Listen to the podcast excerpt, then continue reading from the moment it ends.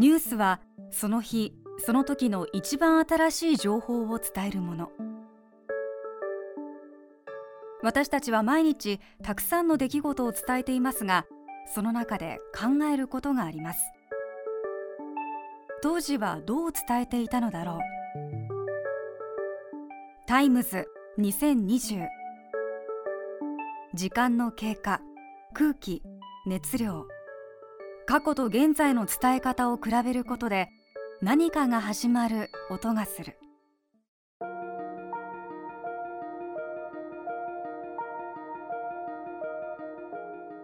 世界中で新型コロナウイルスによる感染症が流行する中韓国では今月15日に国会議員を選ぶ選挙総選挙が行われました。翌16日 TBS テレビはお昼のニュースで選挙結果を伝えています。定数300の議席を争った韓国の総選挙は前首相のイ・ナギョン氏が当選するなど与党・共に民主党が小選挙区だけで過半数を上回る163議席を獲得し圧勝しました。これを受け最大野党未来統合党のファン・ギョアン代表は辞任を表明しました。一方北朝鮮出身のテ・ヨンホ元駐イギリス公使が当選し比例以外で選挙区から初めて脱北者の国会議員が誕生する見通しです。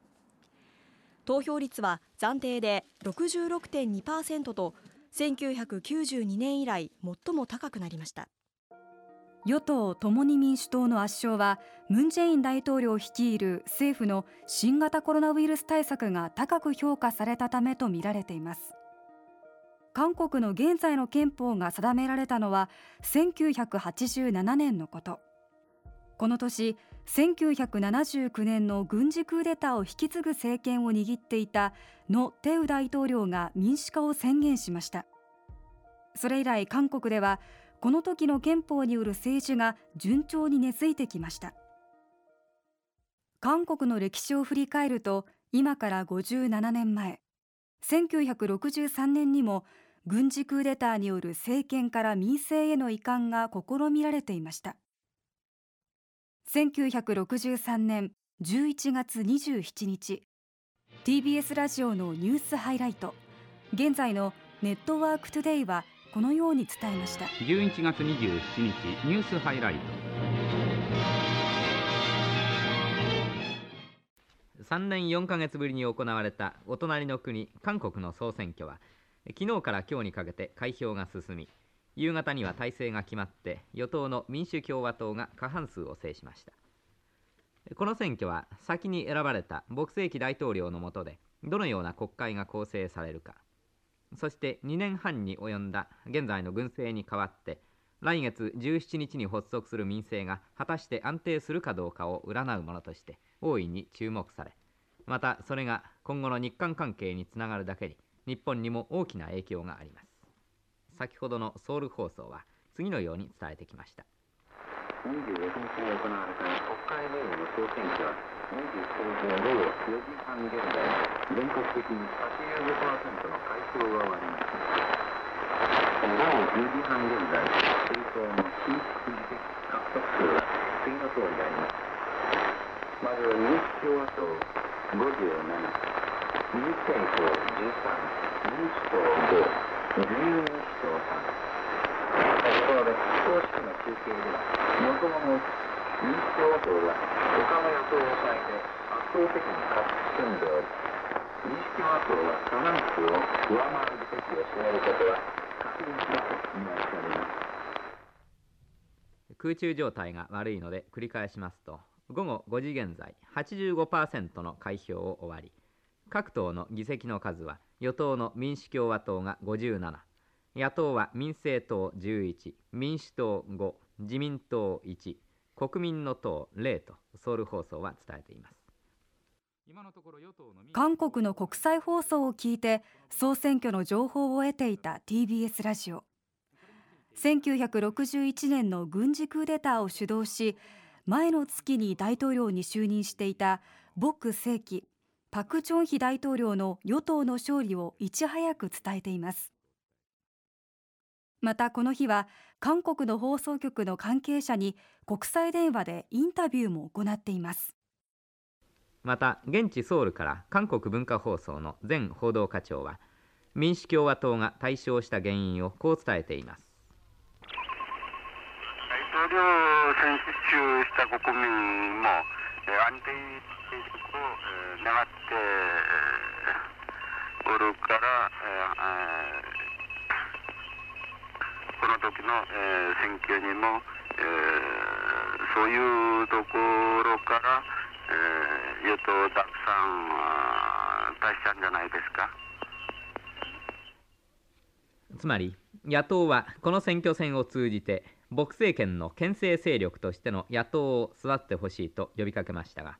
国民は相次ぐ清掃に嫌気がさしていて何よりも安定した政権を望んだというわけです国民が強くて安定した政権を望んだ韓国ではこの後日本との国交正常化交渉が進み1年半後に日韓基本条約が結ばれることになります。ニュースハイライトでは当時自民党の重鎮で派閥の長でもあり後の衆議院議長石井光次郎氏にも話を聞いています。また日韓交渉を進める立場に立つ自民党も政府と同じ考えですがその一人石井光次郎氏は政府与党が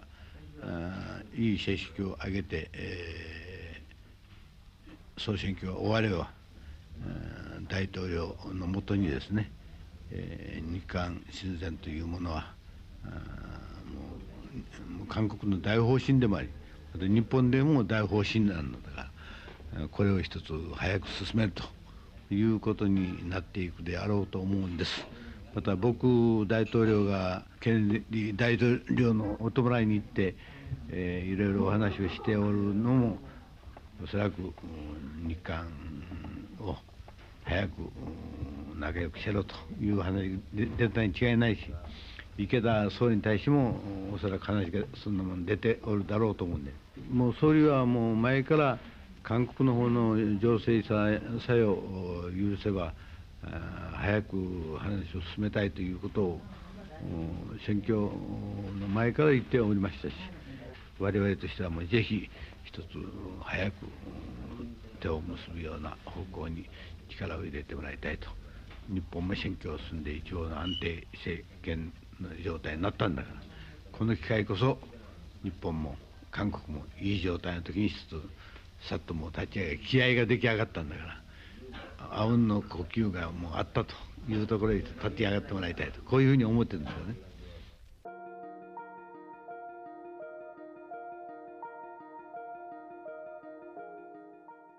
日韓基本条約が結ばれた後経済成長を実現する一方で独裁色を強めていったパク大統領は暗殺され韓国はその後軍事政権を経て民主化を進めてきました